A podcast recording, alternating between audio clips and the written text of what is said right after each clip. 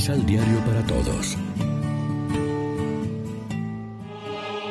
Proclamación del Santo Evangelio de nuestro Señor Jesucristo, según San Lucas. Nadie enciende una lámpara para cubrirla con un envase o ponerla debajo de la cama. Por el contrario, la pone en un candelero para los que entren vean la luz. No hay nada escondido que no salga a la luz, ni nada tan secreto que no llegue a conocerse claramente. Por tanto, fíjense bien en la manera que escuchan, porque al que produce se le dará, y al que no produce se le quitará hasta lo que cree tener. Lección Divina Amigos, ¿qué tal? Hoy es lunes 20 de septiembre la iglesia se viste de rojo para celebrar la memoria de los mártires San Andrés Kim Taegón, presbítero, San Pablo Chon Hassan y compañeros mártires. Y como siempre, lo hacemos de la mano del pan de la palabra que nos ofrece la liturgia. El sábado pasado leíamos la parábola de la semilla, la palabra de Dios que debería dar el ciento por uno de fruto si la escuchamos con corazón noble y generoso y la guardamos. Las breves enseñanzas de hoy son continuación de aquella. Jesús quiere que seamos luz que ilumine a los demás. Un candil no se enciende para esconderlo. No se tiene que quedar oculto lo que la palabra nos ha dicho. Debe hacerse público. Si actuamos así, será verdad lo de que al que tiene se le dará, porque la palabra multiplica sus frutos en nosotros y al revés, al que no tiene o al que no haga caso, se le quitará hasta lo que no, hasta lo que cree tener y quedará estéril. Uno de los frutos mejores de la palabra de Dios que escuchamos, por ejemplo, en nuestra Eucaristía, es que se convierta en luz dentro de nosotros y también en luz hacia afuera.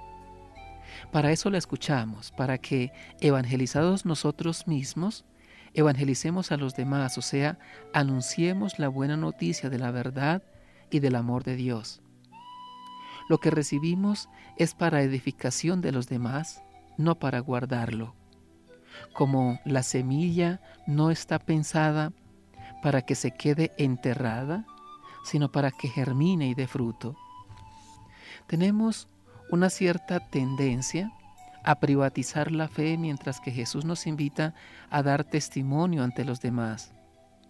¿Qué efecto evangelizador tiene el que un político o un deportista o un artista conocido no tenga ningún reparo en confesar su fe cristiana o su adhesión a los valores más profundos? ¿Iluminamos a los que viven con nosotros? ¿Les hacemos más fácil el camino? No hace falta escribir libros o emprender obras muy solemnes. Cuánta luz difunde a su alrededor aquella madre sacrificada, aquel amigo que sabe animar y también decir una palabra orientadora, aquella muchacha que está cuidando de su padre enfermo, aquel anciano que muestra paciencia y ayuda con su interés y sus consejos a los más jóvenes aquel voluntario que sacrifica sus vacaciones para ayudar a los más pobres. No encienden una hoguera espectacular, pero sí un candil que sirve de luz piloto y hace la vida más soportable a los demás. Reflexionemos. Nos esforzamos por ser luz para nuestro prójimo compartiendo con ellos la palabra de Dios proclamada y orada.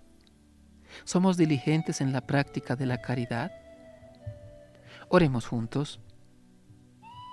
Líbranos, Señor, de nuestras tinieblas que velan tu imagen, y guárdanos de la desilusión y de la desesperanza, del odio y del desamor, de la mentira y de la tristeza.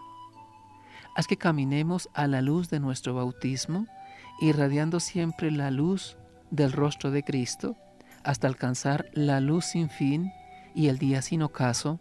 Amén. María, Reina de los Apóstoles, ruega por nosotros.